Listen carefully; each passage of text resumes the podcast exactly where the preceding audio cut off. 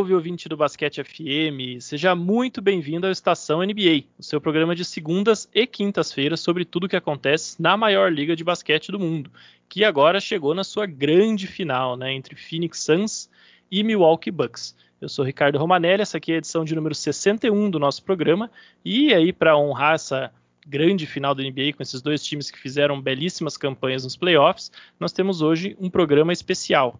Nós convidamos dois torcedores, um do Phoenix Suns e um do Milwaukee Bucks, gente que segue os times realmente bem de perto, que acompanhou aí cada detalhe dessa pós-temporada das duas franquias, para conversar aí um pouco sobre como foi a caminhada até aqui e também como vai se desenrolar esse confronto. Então, vou apresentar aqui para vocês os nossos convidados de hoje, começando pelo Bruno de Paula, mais conhecido aí nas redes sociais como Van Depp, né, arroba Mr. Van Depp, ele que torce para o Suns desde 1993. Né? Inclusive, é, quem sabe vocês já ouviram ele aí no, no projeto de podcast dele, né? O, o, Basketball Jones. E o Bruno e eu, inclusive, nos conhecemos já desde lá do Orkut, né? Falar que a gente participava do Orkut denuncia um pouco a idade, né, Bruno? Mas a gente. Mas Vivia Você ali... era novinho, pô. Você era novinho na época, né? Isso foi o quê? 2002, eu acho. Até do... Porque eu me lembro da, do auge lá, aquela série Suns contra Lakers, é, que do... vocês abriram 3 a 1 e teve uma thread de um paquistanês lá, não sei se você lembra dessa história, ah, falando para eu admitir meus erros. Admit your Lakers... mistakes, eu lembro. É, claro esse é muito clássico, gente. Era o... o Lakers abriu 3 a 1 e o maluco fez um, um livro falando que o Suns não era nada e depois o Santos foi vir aquela série. Então, sim, eu conheço o Ricardo, o famoso Roma, há muito tempo. É um prazer, cara. Valeu pelo convite. Eu que te agradeço aí por, por topar. Realmente era uma época bastante divertida, né? A gente é, discutia ali, brigava tal, mas. Claro, é, porque a gente era moleque, é, mas era divertido, exato, mas nunca mas, era nada. É. Era coisa de fórum, né? Que você vai Exato. E... Eu tenho a impressão que era algo muito mais saudável do que acontece hoje nas muito, redes, muito. Não, eram boas pessoas lá. Eram boas pessoas certeza. lá. Hermoso pessoa. Não, bacana, mas Bruno acompanha Van Depp, né? Desculpa, vou te chamar aí pelo seu nome da internet, que eu não ser conhecido. acompanha o Suns aí desde realmente muito tempo. Então vai falar aí sobre o time com bastante propriedade. Seja muito bem-vindo aí ao Basquete FM. E representando o Bucks, nós temos o Matheus Correia, direto de Santa Maria, no Rio Grande do Sul. Ele que é administrador da página do Bucks Brasil no Twitter, né, arroba Bucks Brasil, e também aí no Twitter pessoal dele, arroba Psicodelismo. Matheus, seja muito bem-vindo também ao nosso podcast. Uh, agradeço muito ao convite, ao Ricardo, ao Luigi, que não pôde comparecer aqui, então eu sou no lugar dele, um dos administradores do Bucks Brasil, e ao Bruno também pela conversa. Eu não tenho essa história linda de vocês que participaram no Orkut. Eu, apesar de eu ser um assíduo, eu amo Orkut, tenho saudades uh, imensas daquela rede social, mas, mas eu tô aqui para uh, contribuir e agregar ao, ao, debate sobre a final, que eu estou muito feliz por dois mercados pequenos estarem na final, isso aí me me enche de, de alegria. Apesar de muita gente dizer que ah, a final não vai ser tão boa por causa disso, mas pode ter certeza é. que quem diz isso é porque ou perdeu da gente, ou perdeu pra um time que é perdeu da gente. Então, é isso aí. Inclusive, temos um torcedor do Lakers aqui. É verdade, né? é verdade. O host deste podcast, mas tudo bem, a gente precisa é, falar daquela série. Tenho certeza que ele não pensa assim, então tá tranquilo. Não, ele é um consciente, é, é um dos poucos Exato. aí que tem pela internet, torcedor do não, Lakers. Eu, é, eu sou, o pessoal até pega no meu pé que eu sou o cara menos clubista que existe, entendeu? Eu já. É, é que depois de um tempo a gente assistindo basquete, né? Você só quer ver o melhor basquete, né? Se, é. o, se, o, meu time vai perder, mas um time melhor, um time que merece vai passar, eu não me importo. Eu quero ver os melhores jogadores sempre. Então... É, eu entendo isso. O meu, meu parceiro do meu podcast que eu fazia, né? A gente não tá podendo fazer mais. Ele disse assim: ah, que eu, que o Van Depp, tipo, ele gosta o suficiente de basquete para o Santos não precisar ser bom, entendeu? Mas isso é verdade. Eu acompanho a liga na última década, não foi fácil para um torcedor do Santos. Eu acho que isso ficou bem né, já oficializado aí, todo mundo sabe disso, mas é bom, é bom quando o time tá, tá na disputa é. e, e né, para os dois, que nem ele falou, né, que nem o Matheus falou, cara, a gente jogar a final, ou Chris Paul e Yannis vão ter um anel para sacramentar um legado aí, né? Os dois já são Hall da Fama. Eu acho que vai ser uma série muito interessante para é, qualquer torcedor de basquete, cara. Exatamente, eu acho que é que para nós assim é mais difícil dizer que os melhores uh, que vão para a final, porque bom, o Bucks não vai para uma final desde 74, então eu não pude ver o Bucks ainda numa final e, e, e, o Suns também não vai desde 93, então é um para nós é um, é um momento raro, né? Com certeza, né? É, bom, é, como vocês já falaram, né? O Bucks é, não vai para a final desde 74, mas em 1971 conquistou o seu único título da NBA, né? Lá com o, o Karim Abdul-Jabbar, que nessa época ainda se chamava Lou Alcindor, né? É, e o Oscar Robertson, aquele que foi com certeza o melhor momento da franquia. O Suns ainda não conquistou um título da NBA, mas né, teve aí times fortíssimos. É um time que, com exceção aí da mais ou menos a última década, sempre é muito competitivo, né? Tinha aquele timaço com o Charles Barkley que chegou nas finais em 1993, só que deu azar de ter justamente o Bulls do Michael Jordan naquela que eu acredito que era talvez a melhor temporada daquele time.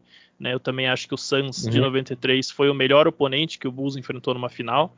Concordo. É, e aí depois, né, aqueles times do Steve Nash, o Steve Nash, o cara mais azarado que existe na história da NBA, ele com certeza tinha que ter vencido um título ali naqueles anos e é uma pena que não tenha conseguido, mas também o Suns naquele momento foi uma das grandes equipes da NBA, né? Então é bom ver essa franquia é, competindo novamente. É, né? então, uma coisa, cara, que é só para você que você talvez faça algumas perguntas e tal, é por isso que eu não quero ouvir esse papo de lesões aí de ninguém, não. O torcedor do Phoenix Suns só sofreu com falta de sorte, lesão, lesão de Joe Johnson, de Amari, suspensão do, do Amari do Boris Diaw, uma possível interferência do Tim Donaghy, é, a próprio nariz do Steve Nash. Tipo, não quero saber, bro, da franquia mais zicada da história dessa liga. A gente jogou bem contra o Lakers, jogou bem contra o Nuggets, jogou ok contra o Clippers e tamo aí. Então é isso. Eu acho Não, isso muito importante eu achar isso e deixar isso no mundo, Ricardo. Com certeza, o Santos tem crédito aí nessa história de lesão. Exato, é, é, é, as lesões aconteceram, mas é, também é fato que o Santos jogou muita bola, o Bucks jogou muita bola. Né? O Santos foi o segundo colocado do Oeste na temporada regular, era um time que com certeza era um candidatíssimo a chegar numa final. Eu acho que não, não desmerecem nada aí a campanha do time. E vale lembrar também que perdeu lá o Chris Paul, né? É, teve o Chris Paul baleado no começo com aquela lesão no ombro, depois perdeu o Chris Paul para dois jogos com Covid, então não é também como se o Santos tivesse chegado até a final é, num, num, passeio, né? Então, sim, sim. Teve suas dificuldades e, soube. E o tornozelo gerar. do campaign que fez diferença na série do Clippers e o nariz do Devin Booker. Então, é tipo assim, não, não é comparado a o Yannis não tá jogando, que a gente pode discutir isso, né? É, o próprio Kyrie, Harden, né, o AD, mas, cara, é, é, o, é o jogo, tá ligado? É. Quem tava disponível lá, a bola subiu, o Sandy jogou bem, é, o, e é isso, tamo embora, tipo, tamo nas finais. Exatamente. Exatamente. A lesão é faz parte da, do jogo, infelizmente, né? Não, não deveria acontecer, mas acontece. Por exemplo, o Brooklyn Nets perdeu o Kyrie Irving e o James Harden, uma, uma parte da série. Só que a gente precisa dizer que uh, durante a temporada regular, eles, os três jogaram nove jogos juntos. Então, era mais propício eles não jogarem juntos numa, numa, nos playoffs do que jogarem juntos, porque teve bem menos, estatisticamente teve menos jogos. Então, é, uma, é parte do jogo, acontece isso aí. Infelizmente, o Yannis lesionou e espero que ele volte bem, sem restrição de movimentos, mas, mas eu concordo com, com o que o Bruno falou e, e, e o Suns ganhou sem o Chris Paul também, então o Bucks ganhou sem o Yannis também, então é um, são é. novos métodos de, de jogar sem eles, sem os jogadores principais. É, eu acho que é isso e não, não tem que desmerecer ninguém. Eu acho que vai ser uma boa série independentemente disso, saca? Eu acho que isso é o mais importante. Mas pode tocar aí, Ricardo. Foi mal. Eu achava importante deixar isso bem claro, cara. Não, tranquilo, o papo tá ótimo. Vamos, vamos em frente. Eu vou até te, te convidar aí para falar um pouquinho sobre o Suns, Bruno, mas antes eu só queria trazer algumas curiosidadezinhas sobre essa série que eu achei é, dois pontos na verdade que eu achei bem curiosos que o primeiro é que o Suns e o Bucks entraram no mesmo ano na NBA né, no draft de expansão de 1968 então é bem curioso que eles cheguem aí a uma final juntos, né? E o Bucks, inclusive, que pela primeira vez vence a Conferência Leste, né? Porque as outras duas vezes que chegou na final, quando foi campeão em 71 e depois quando perdeu para o Boston Celtics em 74, o Bucks disputava a Conferência Oeste da NBA, né? A NBA tinha 22 times naquela época, então, por exemplo, o Chicago Bulls estava também na Conferência Oeste, era realmente né, uma divisão geográfica bem diferente. E, e, outro fato bem curioso é que é, o único jogador que tem experiência em finais nessa série é o Jay Crowder, né, que jogou uhum. sua primeira final justamente no ano passado pelo Miami Heat. Então, é, nenhum outro jogador foi campeão e nenhum chegou em final. Então, isso também é, eu acho bem interessante de ver, porque normalmente a gente vê, né, aqueles times é, chegando em várias finais, ou times com, com muitos veteranos ali que vão saindo de um contender para o outro, sempre é né, tem 3, 4, 5, 6, 8 caras, às vezes, com experiência final. Então é bem curioso que a gente vai ver aí esses grupos jogando a sua primeira final. E o Suns, né, Bruno, que ano passado é, impressionou todo mundo na bolha ali, ganhou todos os seus jogos, mas infelizmente não foi o suficiente né, para chegar no jogo do play-in, que acabou tendo ali o Portland Trail Blazers derrotando o Memphis Grizzlies, mas deixou ali uma, um gostinho de quero mais, uma semente plantada de que vinha coisa boa pela frente. Né? Já no ano passado, quando o Monte Williams assume o time, a gente vê uma aceleração né, da, do desenvolvimento dos jogadores, né, do Devin Booker, do, do Michael Bridges, do, do DeAndre Ayton, você vê o time inteiro começar a render. E com a chegada do Chris Paul nesse ano, a gente vê realmente um salto de qualidade enorme.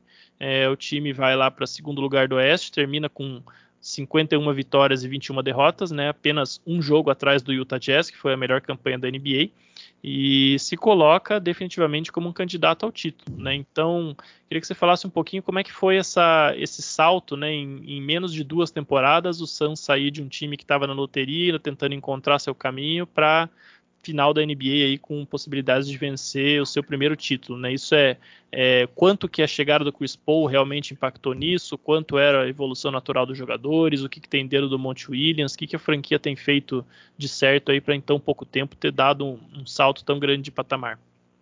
É, o primeiro é entregar na mão do James Jones, né, que tem essa cultura de ser campeão que, que é inegável, cara que não tem como, tipo, falar que não tem um grande impacto numa franquia que tinha, que, que drafteou Josh Jackson, Dragon Bender, Alex Lang, Michael, é, Marquis Chris, então acabou acertando no Devin Booker, acertou no Michael Bridges, DeAndre Ayton, obviamente Luca vai provavelmente ter uma carreira melhor que ele, mas encaixa perfeitamente nesse time.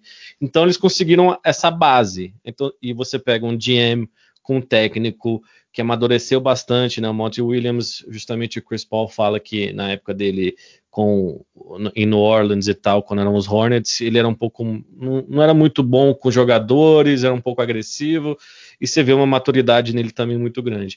E se você adiciona aquele time da bolha que jogou super bem, que não foi por acaso, ah, pegou uns times que estavam um pouco desfalcados também, mas você via que algo especial estava acontecendo, que era um basquete realmente bem jogado e pensado, e não era só ah, os outros caras estão mal, a gente está mais empolgado aqui e vamos embora. Mas Ricky Rubio não é Chris Paul, né? Então, se você, na hora que foi anunciado o Chris Paul, inclusive tem o pessoal, ah, um shout-out aí pro pessoal do Phoenix Suns Bra lá, do Twitter também, ele estava ele tava chorando, um bando de gente mais nova por causa do Uber, e falei, cara, esquece o Kelly Uber, tá? Pelo amor de Deus, vamos embora que agora tem Chris Paul. E o Chris Paul, assim como a franquia do Suns, é zicado. E estava procurando a mesma coisa. Eu acho que essa é uma das coisas que muita gente diz que o Santos comemorou demais essa, o título da, da Conferência do Oeste, né?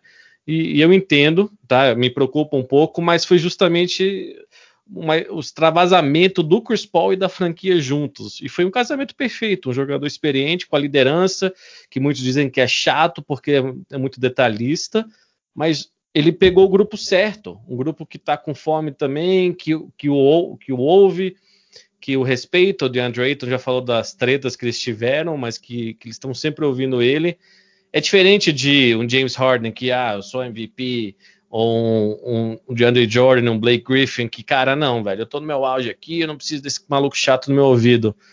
Então, o Chris Paul mais experiente, mais maduro, com todo esse talento que ele tem em mãos, você inclui o Michael Bridges, o Jay Crowder, uma peça importantíssima, Cam Johnson, Cam Payne, foi perfeito. Então a liderança dele é óbvio, mas ele também é um cara que ensina o time a não fazer muito turnover, a, a, jogar de uma maneira super inteligente, a controlar o ritmo do time. Às vezes até ele precisa dar uma pressada a mais quando ele voltou na série do Clippers. Achei que ele atrapalhou um pouco, que o time ficou tentando se ajustar ao ritmo dele. Mas, cara, foi um encaixe perfeito eu acho que muita gente vai ficar de olho nesse tipo de coisa. Tipo, o, o, próprio Hawks, né? Eles podiam atrás do Mike Conley da vida, assim, de um time jovem que está quase pronto, mas precisa daquele não experiente, que não é melhor na liga que, que Chris Paul, né? Exatamente, né? É, até você citou um ponto que, que eu ia tocar também, que é essa influência que ele consegue ter sobre os jovens jogadores, que o James Harden, o DeAndre Jordan, o Blake Griffin não aceitaram. Eu acho que tem muito a ver com o momento de carreira que está o Chris Paul, né? Porque esses caras eles eles entraram na liga, o Chris Paul já era o Chris Paul, né? É diferente de um James Harden que sim era mais ele é mais novo que o Chris Paul, mas é, não chega a ser de uma geração diferente, não é, é um cara que competiu com o Chris Paul, né? Já um, um Devin Booker, um DeAndre Ayton, um Michael Bridges, eles chegam, eles ouvem o Chris Paul, porque para eles o Chris Paul é uma lenda viva, né? Não é um cara com quem eles competiam, que estão ali tentando querer dizer o que ele fazer. E, e, é interessante que a gente vê realmente uma influência, não só na postura dentro de quadra, mas até no, no próprio jogo. Né? Eu acho curioso que o Devin Booker, por exemplo, é, na maneira de pontuar, ele tem um jogo parecido como o Chris Paul, uhum. né? É claro que o CP3 é um jogador, né? Um armador, é, enfim, é outro, outro tipo de, de influência no jogo, além da pontuação. Mas no quesito pontuação, eu acho que eles têm um perfil bastante parecido. E a gente vê o, o Devin Booker com um jogo muito mais maduro nessa temporada, né, sabendo é, ditar mais o ritmo do jogo, sabendo controlar o jogo quando, quando é necessário, né, principalmente na, no contexto dos playoffs, especificamente naquele jogo 6 contra o Lakers em Los Angeles, lá dos 47 pontos né, em pleno Staples Center para fechar a série. Então, é, você vê uma influência né, de um, de um jogo mais maduro do Devin Booker que certamente tem muito da influência do Chris Paul, né? Seja de, de conselhos diretos que o Chris Paul tenha dado, né, para ele ao longo da temporada, orientações, como também dele observar o Chris Paul aí né, em jogos, em treinos, e tudo mais. Então é, é, um impacto realmente gigante, né? Ele serviu como um, um catalisador para a evolução desse time, né? Foi, foi perfeito, cara. E eu não podia estar mais feliz assim também por ele, né? De, de, ele ter essa oportunidade. Depois que ele saiu de Houston, ele foi lá para o KC. E muita gente, tipo, tem até aquela história que o Sam Press falou: ah, a gente pode tentar arranjar uma troca ou te descansar para depois te trocar. Ele falou: não, vamos embora, tô pronto, entendeu? Vamos jogar. Jogou bem com aquele time, revive, reviveu a carreira dele em alguns sentidos, porque muita gente achava que o contato dele era o pior né, da, da liga, tanto que trocaram ele pelo Westbrook, ele mais alguns picks mas eu acho que é a situação perfeita. É um grupo de jogadores excelente, com um técnico que ele gosta, se identifica, uma cidade que está faminta por um jogador assim, de 10 anos de miséria. E, cara, tamo aí, mas não, não, não, não ganham ainda. Né? E tem um time muito difícil aí dos Bucks pela frente, com o Seiyanes. É, e eu espero que eles estejam super concentrados e, e a fim de jogo mesmo, porque não é a ganhando do Lakers, que foi o mais difícil, assim, o mais o alívio, assim, até pelo histórico entre o Suns e o Lakers, assim, como pareceu a série, foi a única vez né, da, nessas playoffs que teve atrás uma série, né, o ombro do Chris Paul pareceu que ia acontecer tudo de novo, cara, aquele, eu não acreditei, segundo, quarto, primeiro jogo, ele cai daquele jeito, eu falo, ah, não, velho, não é possível que a gente não vai conseguir nem competir direito com esses caras, né, e, e bom, tamo aí, mas ele tem que finalizar agora, velho, foi legal ganhar a Conferência do Oeste, mas eu acho que para o legado dele é importante é, aproveitar essa oportunidade, né? Com certeza. E a história do Suns nesses playoffs até aqui tem sido uma coisa quase digna de filme, né? Elimina o atual campeão no primeiro round, depois elimina o MVP da NBA, uhum. né? Varre o MVP da NBA, na verdade, no segundo round. E aí na final de conferência bate o time que todo mundo acha que é o mais forte da NBA nos últimos dois anos, né? No, no caso Sim. do Clippers. Então. É, não foi fácil não, cara. Não ganhou de Memphis e Daniel. Não foi fácil. O, o, o Denver foi um bom matchup para o Suns, assim, ainda mais sem o Jamal Murray e o Chris Paul dominou, cara. Foi o melhor basquete que o Suns jogou na, na, na temporada inteira, entendeu? Eu, eu torço que seja algo assim nas finais, de verdade. Bom, isso a gente vai descobrir e no que depender do Bucks, né, Matheus, o, o caminho também é, não vai ser fácil não, porque o Bucks também vem fazendo uma, uma campanha bastante interessante, né? Afinal de contas, no primeiro round varreu o Miami Heat, finalista do ano passado, né? E o time que tinha eliminado o Bucks ali de maneira avassaladora no segundo round, jogando lá na bolha em Orlando. Depois, no segundo round, é, elimina o Brooklyn Nets, né, o time é, que era o, o, favorito proibitivo aí ao título antes né, da, das lesões todas, mas mesmo assim ainda um time muito forte, né, com, com dois MVPs em quadra, o Kevin Durant e o James Harden, consegue eliminar ali naquele jogo 7 dramático dentro da casa do rival. E aí na final de conferência elimina o Atlanta Hawks, o time que vinha sendo a surpresa dos playoffs, mas jogando um basquete é, bastante ofensivo, bastante difícil, onde a defesa do Bucks inclusive se mostrou mais afiada do que nunca, né? A defesa que é, nos começou um pouco devagar aí e no, ao longo dos playoffs foi se, se ajustando e se transformando na melhor defesa dessa pós-temporada da NBA e ganhando os dois últimos jogos sem o seu principal jogador, o Giannis Antetokounmpo. Então, é, o que eu te convidaria aí para falar um pouco sobre o Bucks é se o time conseguiu finalmente encontrar maneiras aí de exorcizar os seus fantasmas de playoffs passados. Né? Afinal de contas, a gente viu ao longo dessa temporada o Bucks com o pé é, um pouco mais no freio, né, não tanto naquele ritmo avassalador de ser a melhor campanha da liga. Ficou ali em terceiro né, do leste, uma bela campanha, 46 vitórias e 26 derrotas, mas a gente viu um Bucks experimentando mais, trazendo algumas variações táticas para na hora que chegasse nos playoffs saber o que fazer, né, não ser surpreendido como a gente viu acontecer contra o Miami Heat no ano passado e contra o Toronto Raptors na final de conferência no ano anterior. Então o Bucks chega aí nessa final também, né, fazendo uma campanha é, espetacular, ganhando uh, os dois últimos jogos da final de conferência sem o Yannis, né, a gente ainda não sabe qual é o status dele, mas é, qual que é a sua avaliação sobre isso? Você acha que o Bucks finalmente encontrou ali dentro do seu elenco, dentro da, do seu plano de jogo, as alternativas que precisa para ser bem sucedido em séries longas nos playoffs? Uh, primeiramente, eu acho que a gente precisa sempre olhar o, o, o, anterior, né? O contexto, né? analisar o contexto como o Bruno fez sobre o Phoenix Suns. Ele analisou o contexto perfeitamente sobre como o Chris Paul uh, uh, integrou ao time com, com a sua experiência junto da, da gana e da juventude, da, do, da explosão física que, que, o time poderia entregar pela juventude. E uh, a questão dos dois, dos duas temporadas anteriores do Bucks, eu acho que a gente sofria muito nos playoffs na questão mental. Eu acredito muito, até porque eu sou formado em psicologia e eu acredito quanto a mentalidade influencia muito em situações uh, de momentos clutch, né? Por exemplo, o Brin Forbes, a temporada regular, tinha uma média de, 3, de bola de 3 de 40 e tantos por cento, e na temporada, na pós-temporada ele não consegue repetir em nada a sua, a sua porcentagem. Então, algo, mesmo com, uma, com o wide open aberto, ele não, não conseguia fazia cestas. Né? Uh, então, uh, a gente sofreu muito com Raptors e com Heat por ter umas defesas muito sólidas na transição do Yannis e a gente não conseguia fazer nada que pudesse parar essa defesa.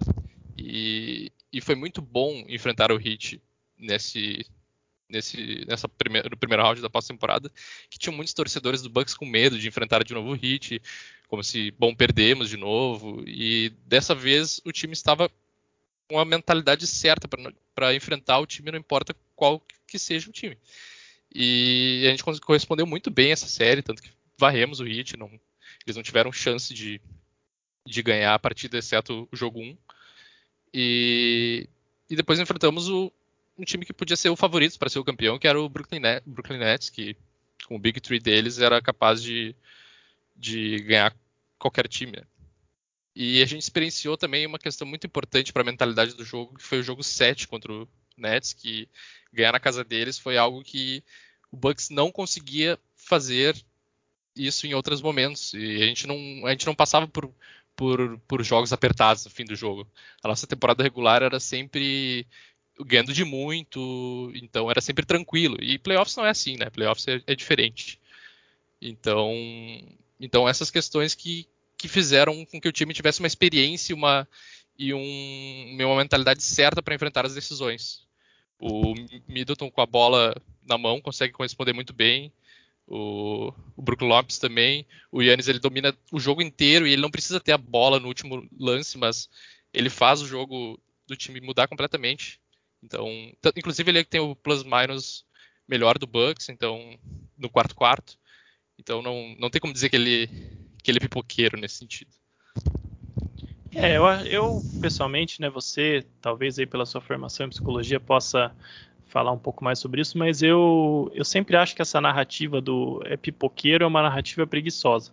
Né? É, é, claro que o psicológico influencia, a gente vê jogadores né, que, que realmente crescem, jogadores que não, mas na maioria das vezes é, essa história do ah, o jogador é pipoqueiro não é, você acaba ignorando toda uma gama de, de análise tática principalmente, mas também técnica que tem que influenciar é, o, quando você está analisando basquete de playoffs. Né? Você acha que o cara pipocou, mas na verdade o time adversário era um encaixe terrível para ele e o plano que o time adversário executou para parar ele é, foi perfeito. Né? Então, e acaba ficando com a história que o cara é pipoqueiro. Então, essa, eu sempre acho que acaba sendo uma, uma narrativa bem preguiçosa mesmo para você definir quem ganhou e quem perdeu e por que ganhou e por que perdeu numa série, né?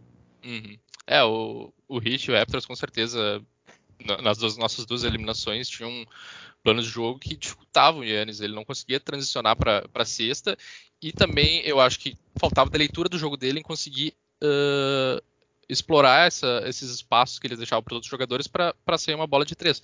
Só que também o time também tinha dificuldades em fazer essas, converter essas bolas de três que, uh, que faltavam nesses momentos. Então ficava sempre num isoball do, do Middleton ou o Yannis tentando atravessar uma parede para fazer uma cesta. E, inclusive, eu acho que o Mike Budenholzer essa temporada conseguiu ler muito bem alguns, mo alguns momentos, outros não, em colocar o Yannis mais próximo da cesta. Que ele não precisasse fazer essa transição e ali dentro daquele espaço, com poucos dribles, ele, ele consegue finalizar facilmente. Pela, pela, pela velocidade, estatura e, e habilidade com a bola pelo tamanho dele, né? É, ele é imbatível ali. Então, nesse sentido, o Mike Budenholzer foi muito bem. E também ele conseguiu analisar como deveria ser o jogo do Bucks sem o, sem o Yannis. Ele colocou o Bruno Lopes mais próximo da cesta e fez um, jogos espetaculares. Ele fez 32 ou 33 pontos jogo 5, eu não lembro exatamente.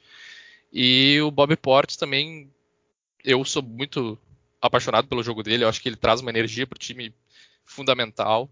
Ele tem um bom, um bom arremesso de três de perímetro, ele consegue jogar próximo da cesta, ele tem um bom mid-range, ele tem um, um, arremesso muito bonito de, de ser observado. Então, o, Bucks conseguiu uh, conseguiu jogar sem o Yannis. Isso foi muito importante para esses dois jogos da série. Com certeza, né? E eu, inclusive a, a, essa participação do Brook Lopes na pontuação é bastante interessante porque é, de repente quem começou a acompanhar a NBA há menos tempo não sabe, mas o, o Lopes ele era um dos, dos maiores pontuadores né, no garrafão ali no low post da NBA é, numa outra era, né? Ele está na NBA já desde 2000, 2008, mas é um cara que foi All-Star, que fazia aí acima de 20 pontos por jogo quando jogava lá no New Jersey Nets, né? Até antes de ser Brooklyn. Inclusive, ele é até hoje o maior pontuador da história da franquia. Né? Ele que jogou nove temporadas lá, ele é o maior pontuador da história do New Jersey Nets. E a gente está falando aí de um time que teve Julius Irving lá atrás, né? que teve time ali com o Jason Kidd, que não era um grande pontuador, mas criava muitos pontos para seus outros companheiros, né? que teve agora mais recentemente tá aí com o Kyrie, com o James Harden, com o Kevin Durant. Então, né, não é um timinho também é, com, né, com, com pouca gente aí ao longo da história. Com certeza, o Brook Lopes eu sou muito apaixonado pelo jogo dele. Ele consegue também arremessar de três, mas eu, eu gosto quando ele, a presença dele é mais próximo da, da cesta nesses playoffs. Eu acho que ele tem uma dominância absurda ali. Concordo que existem dificuldades na, na, defesa com o pick and roll, quando, ele, quando um armador vai enfrentar ele no arremesso. A gente sofreu muito isso com o Trey Young e a gente pode sofrer com o Chris Paul. Então, esse é um problema que precisa ser corrigido muitas vezes. Mas uma coisa que eu não falei, que eu acho muito importante, foi a adição do Drew Holiday no, contexto do Bucks, porque o Eric Bledsoe. Uh, bom, é, a questão que tu falou sobre pipoqueiro é, é difícil de não falar isso sobre o Bledsoe. Ele diminui consideravelmente o número da pontuação dele, uh, seja em rebotes, assistências e pontos durante a pós-temporada. Isso nas três temporadas que ele fez pelo Bucks. Então, então isso é um processo muito difícil, que o Bucks sofria muito por não ter o que o Eric Bledsoe fazia de melhor, que ele conseguia transicionar para a cesta ou a, a arremessar, tocar um passe ou, ou arremessar para a cesta. Ele, ele tinha um, uma porcentagem muito baixa de acerto nisso. E a gente sofria, a gente só teria o Yannis e o Middleton para fazer alguma coisa. E agora o Drew Holiday, ele tem uma inteligência de jogo muito muito acima, ele, ele consegue uh, aumentar ou diminuir o pace do jogo. Se tiver que ser mais rápido, ele vai ser mais rápido. Se tiver que ser mais lento, ele segura. Ele consegue transicionar de forma calma para a cesta. Ele consegue uh, achar alguém num espaço livre de forma muito bonita. Inclusive, ele tem muitas assistências nessa pós-temporada. Ele, Ele fez 9 assistências no jogo anterior e o jogo 5 ele fez 12, se não me engano. Então é um jogador muito essencial para o jogo que tirou um pouco a responsabilidade do Middleton e do Yannis durante a pós-temporada. Pois é, é curioso você falar do Bledsoe, né? Que ele é um cara que estava no Suns, aí pediu para ser trocado, acabou no Bucks, depois é, foi é, trocado pelo Bucks justamente né, pelas falhas em pós-temporada e no final das contas agora estão os dois times na final e ele está lá em New Orleans assistindo no sofá. Né? então, outro, joga, outro, jogador também que passou aí pelos dois times é o Torrey Craig, né, que começou a temporada com o Bucks e foi dispensado ali na, na época da trade deadline e agora está aí com é, o Suns. Já campeão, ele, na verdade né? foi trocado, ele já foi trocado por dinheiro, cash considerations, na verdade. Mas, ah, ou é seja, verdade, é, praticamente dispensada. É, verdade. Mas ele, ele é um cara que eu acho talvez o jogador mais subestimado na, no elenco do Suns, assim. Parece que sempre que ele entra no jogo 6, ele marcou super bem o, o Paul George.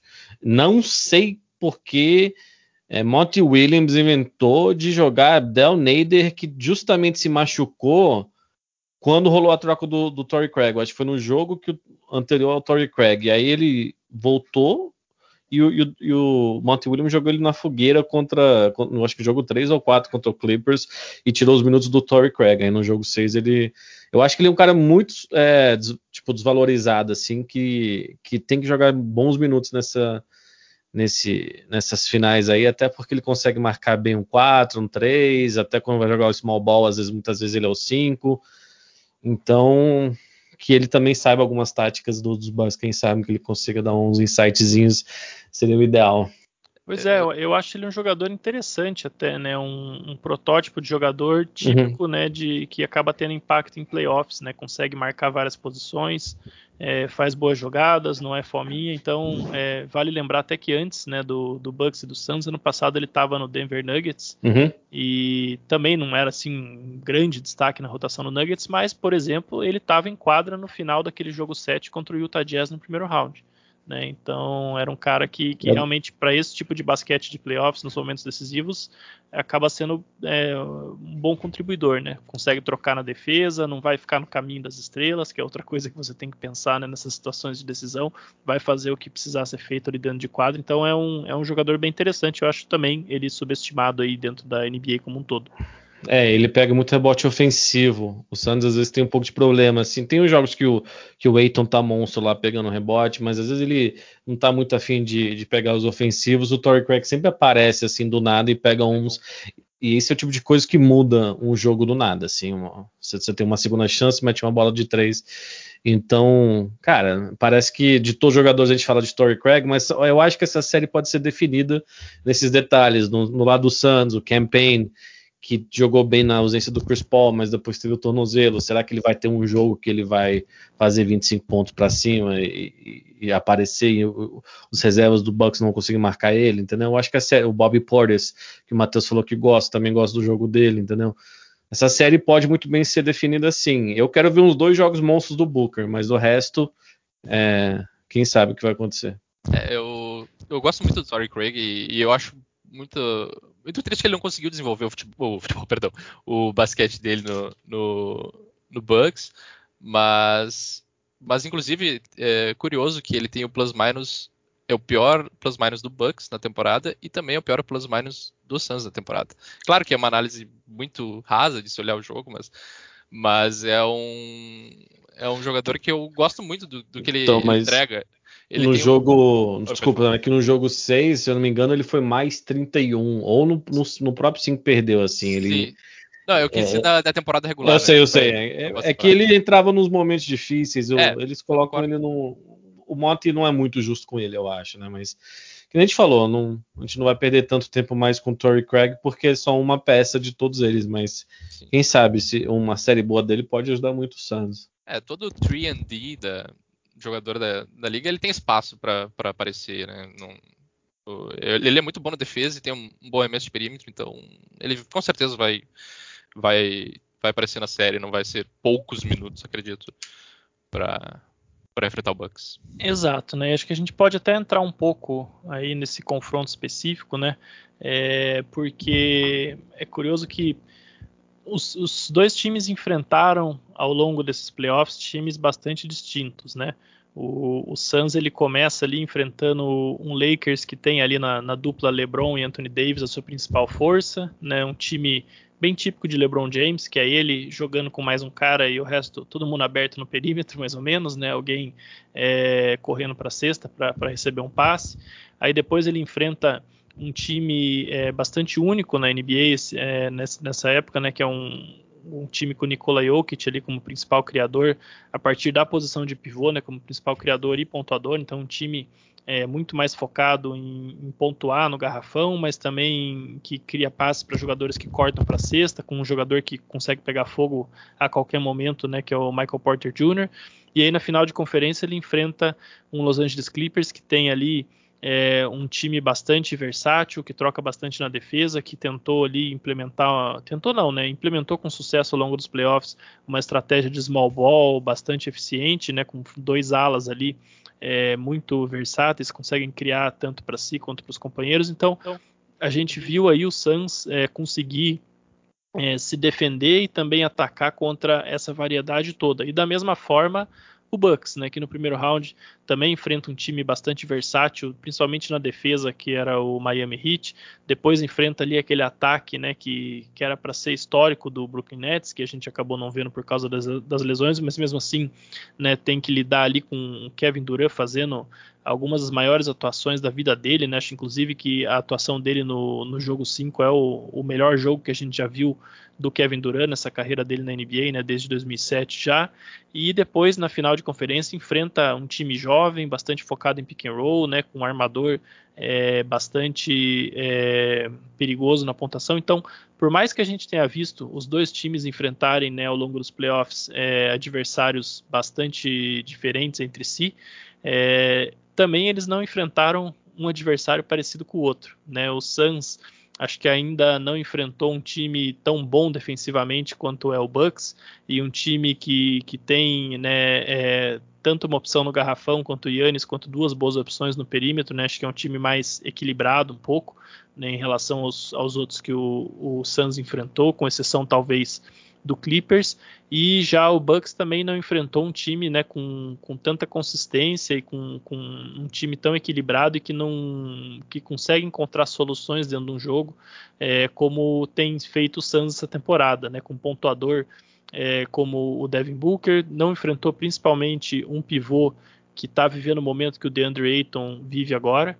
Né, o Clint Capella fez uma bela temporada, mas o Ayton está jogando um basquete muito acima da média nos playoffs, né? O Bana de Baio também no primeiro round estava é, bem abaixo do que ele fez ano passado na bolha, né? Então, é, como que vocês enxergam aí? Talvez o, o Bruno possa começar falando, é, essa, essa nova característica que, que os times vão ter que enfrentar, mesmo já tendo visto aí praticamente de tudo nesses playoffs, né? Quem que será que vai conseguir se adaptar melhor e, e quais são as principais dificuldades aí que os times vão ter é, para encontrar respostas contra esse novo adversário nas finais?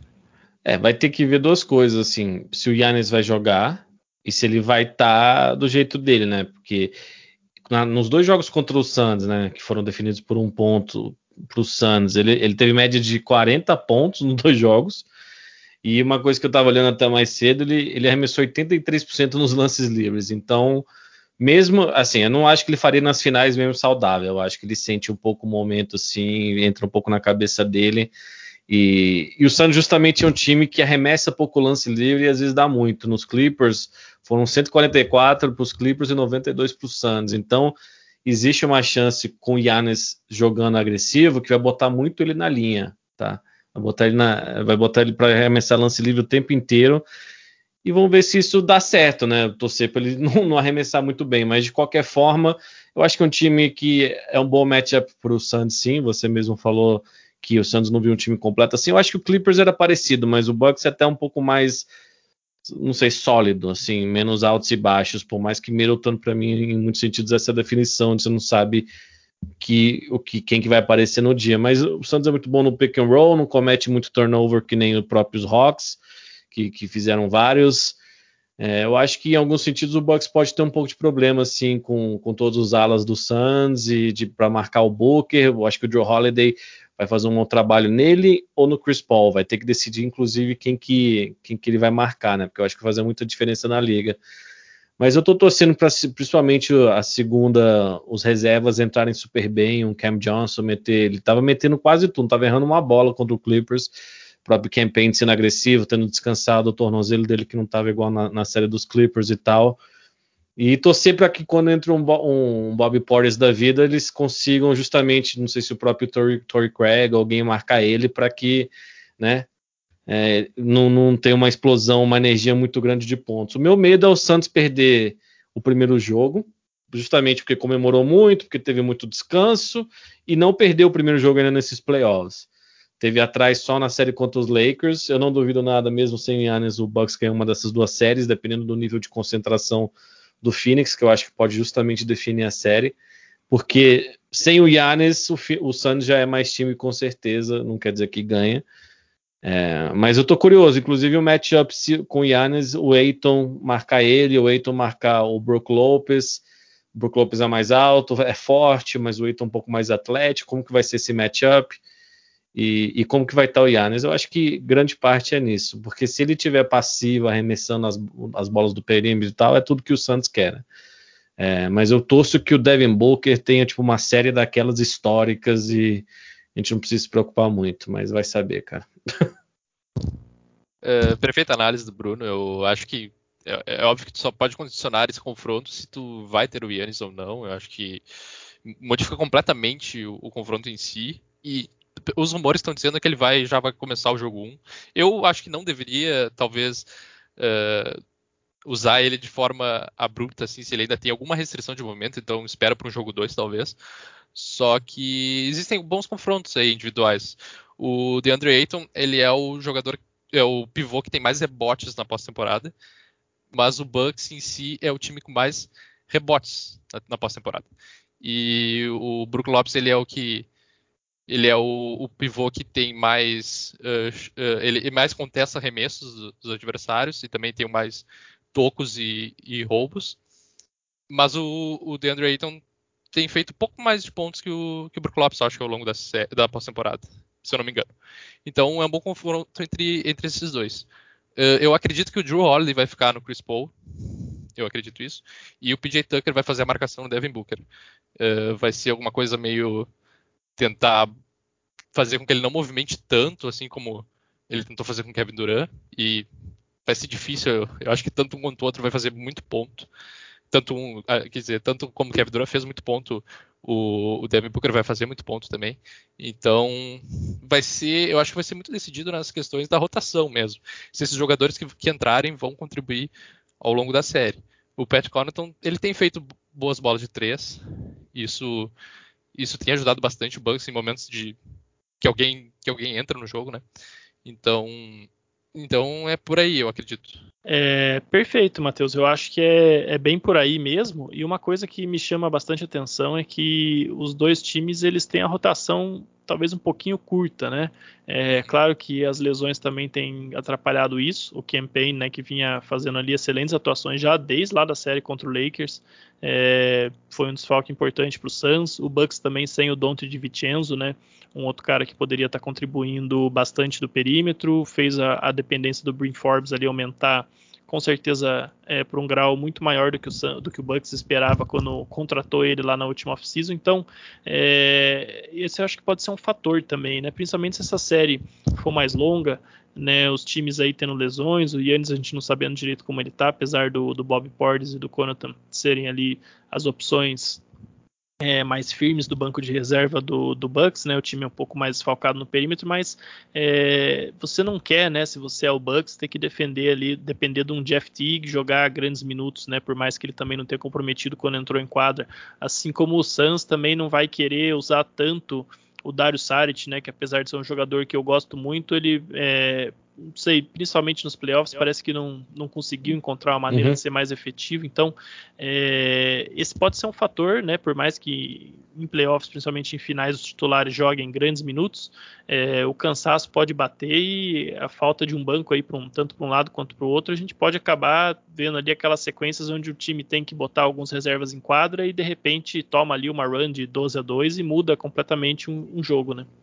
É, eu, eu não fico muito preocupado do, do lado do Suns. Os reservas a temporada inteira foram bem. O, o Sarge realmente é, triste, assim, no sentido de ele estava super bem, ele machucou, voltou. Aí de vez em quando, contra o próprio Clippers, ele meteu umas duas bolas de três no começo do jogo seis que.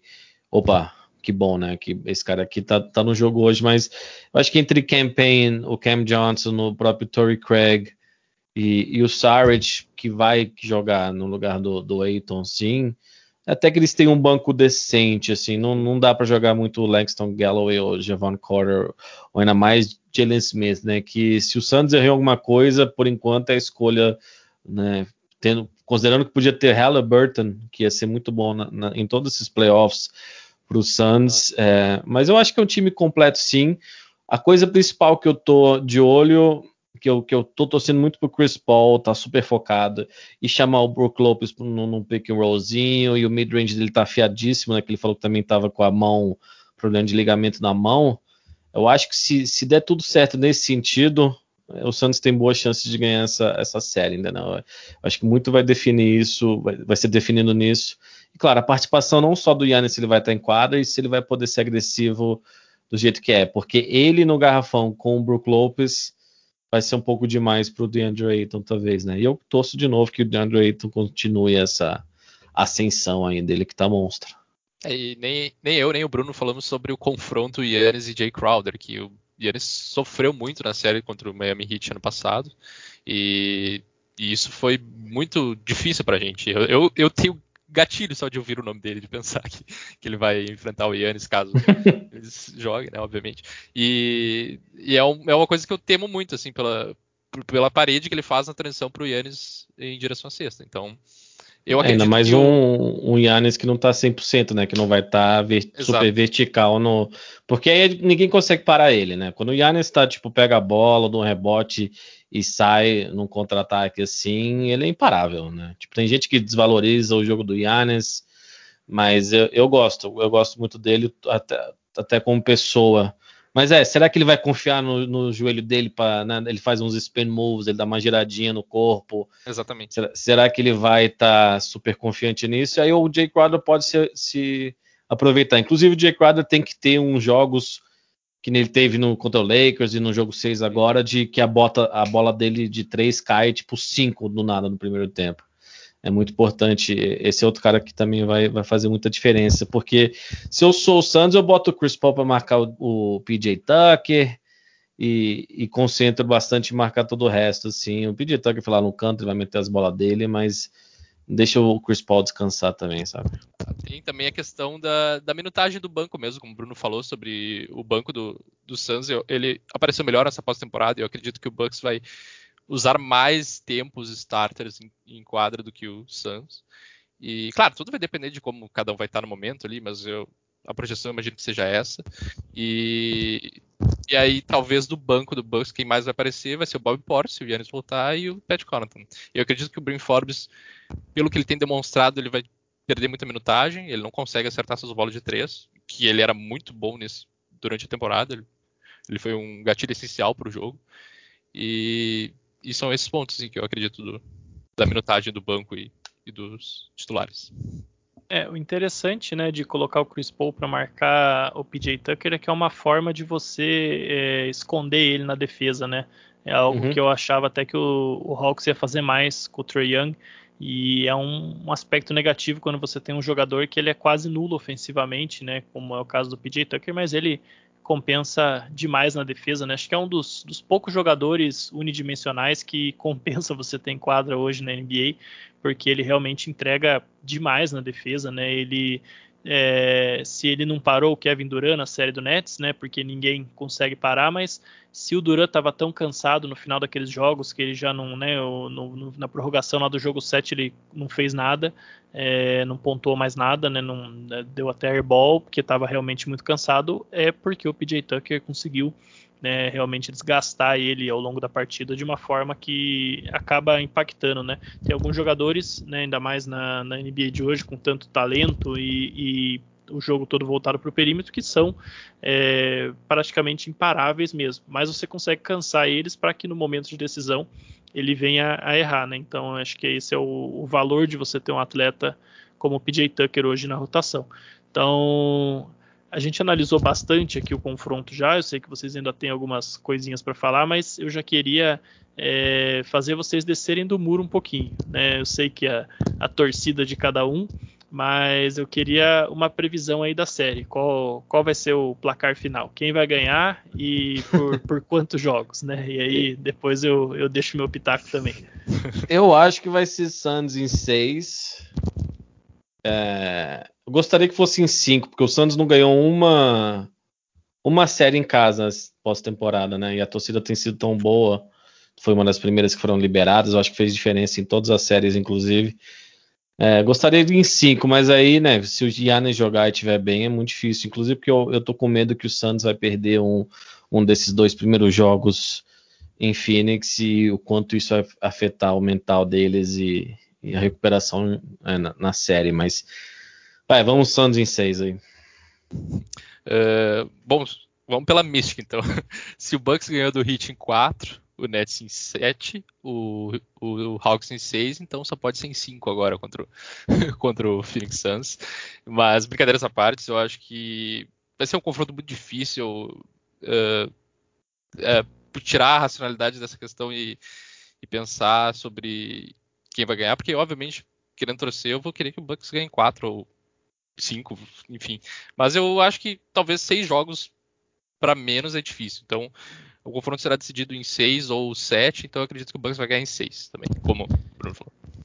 É, a questão da lesão do Yannis pesa muito, né? Eu é, vou para não dizer que eu tô botando na, na, conta da lesão, eu vou dizer que desde o começo que se, se o Yannis estivesse saudável, mesmo assim, eu ainda apostaria no Suns. Tá? Eu acho que foi o time que jogou o basquete mais consistente.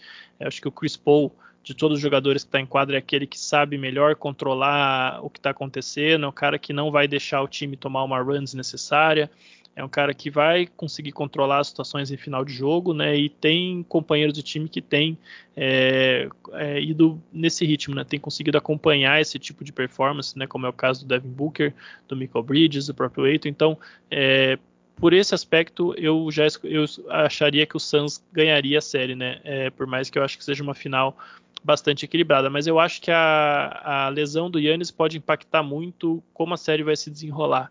Né? Vamos imaginar, por exemplo, que ele perca os dois primeiros jogos, tá? Parece pelas notícias que é improvável ele perder os dois primeiros, talvez perca o primeiro. Mas vamos dizer que ele perca os dois primeiros jogos que são em Phoenix.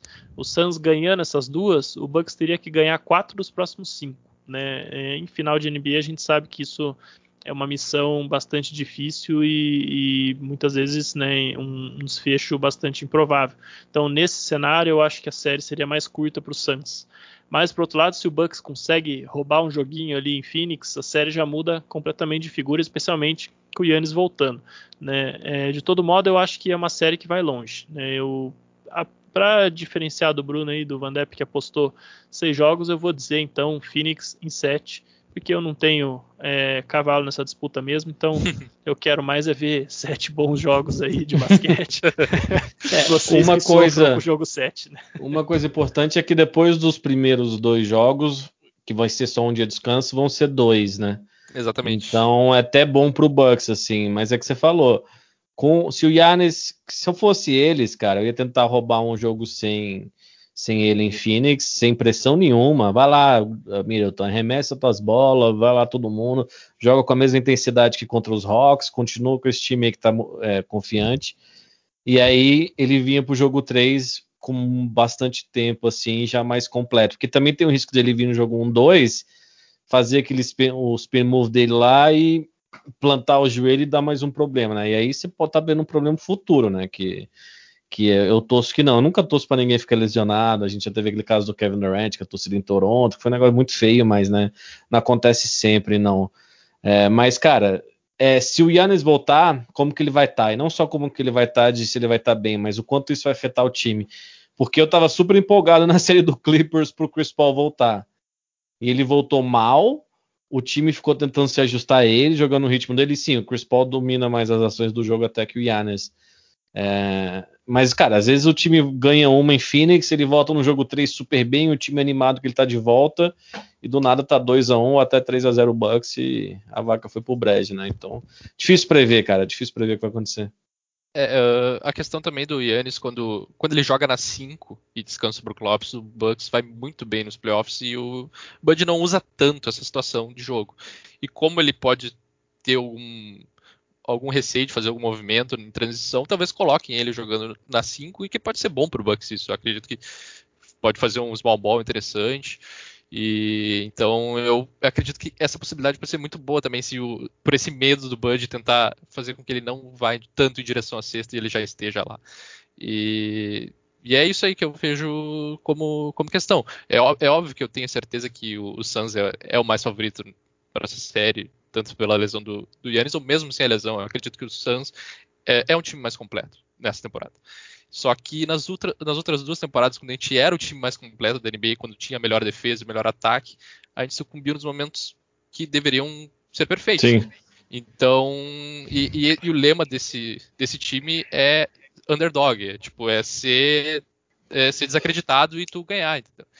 E isso tem sido muito bom assim para a mentalidade do time. Então, é, a pressão está no Phoenix agora. Exatamente. E no Chris Paul comemorou aí que chegou nas finais, se emocionou. E agora, irmão, eu, eu tenho procurado nas entrevistas que eu vejo dos dos jogadores mesmo, tipo, tá, vocês comemoraram, e agora? Tipo, vocês estão super concentrados? Eu até queria que algum jornalista perguntasse isso para eles, né? Porque, beleza, o Chris Paul falou: ah, não estamos mais falando sobre a série contra o Clippers, mas foi. Eles extravasaram bastante, lavaram a alma, a franquia, Sim. tanto quanto ele. E aí, se do nada, torcida empolgada em Phoenix, e cara, a bola dos dois não tá caindo, que eu acho difícil acontecer o que aconteceu na série do Clippers, que em dois ou três jogos a, série, a bola do Booker e do Chris Paul não tava caindo. Do Chris Paul por causa do Covid da mão e do Booker por causa do nariz. E o Patrick Beverly tava marcando ele bem. É, mas vai saber, cara. Vai saber como eles vão chegar pro jogo 1. É, essa é a minha preocupação, de verdade. Ainda mais justamente o Bucks sem o Yannis ainda, franco atirador, tá ligado? Tipo, se, se perder os dois era o que tinha que acontecer. Se a gente ganhar uma, nossa, ótimo, entendeu? É, eu concordo com, com a tua análise e, e também uma questão que quando o Bucks enfrentou o Heat, e ele varreu e depois de enfrentar o, o Brooklyn Nets, a gente ficou sete dias de descanso. E, e o time no jogo 1 não voltou no mesmo ritmo que estava colocando em prática contra o Miami Heat. Eu não sei quantos dias foi pro, de descanso pro. Vão ser pro... seis, mas co seis. contra o, o, o, Nuggets também. Mas por mais que o jogo 1 um, Devin Booker contra o Clippers, né, que o Suns varreu uhum. o Nuggets e tal, eu acho que também foi uma semana que eles ficaram. Mas aí aquele jogo não estavam tão bem. Mas aí o Devin Booker fez 40 pontos e ganhou aquele jogo até com certa facilidade sem é. o Chris Paul. É, Mas eu não... é, pode, falar, pode, falar, pode falar. Não, pode falar, pode falar. Eu que me, eu que me intrometi. Não, só ia falar. Tem, tipo assim, tá aberto pro Suns e pro Chris Paul ganhar esse título, até principalmente sem o Yannis. Eu também acho que é o melhor time. Mas, cara, se você vai com essa atitude, e não Exato. é que assim, é, você, vai, você vai tomar, você vai perder. E eu tô, é a minha preocupação, não de soberba, o time, o time do Santos não é um time soberbo, assim, cheio de soberba, nem o Monty uhum. Williams é um cara super humilde. Eu, eu acho que o Chris Paul tá lá fazendo com que eles concentrem. Mas que nem eu já falei algumas vezes, eu acho que o jogo 1. Importante o Santos ganhar o jogo 1. Porque Sim. se ganha o 1, aí ok. Se entregou o 2, eu acho que eles sabem que eles conseguem pegar um pelo menos de volta lá em Milwaukee, entendeu? Mas perdeu um, eles não perderam ainda. Eu acho que vai dar um. Caramba, imagina a gente perde o jogo 2 também, entendeu? E aí. Hum...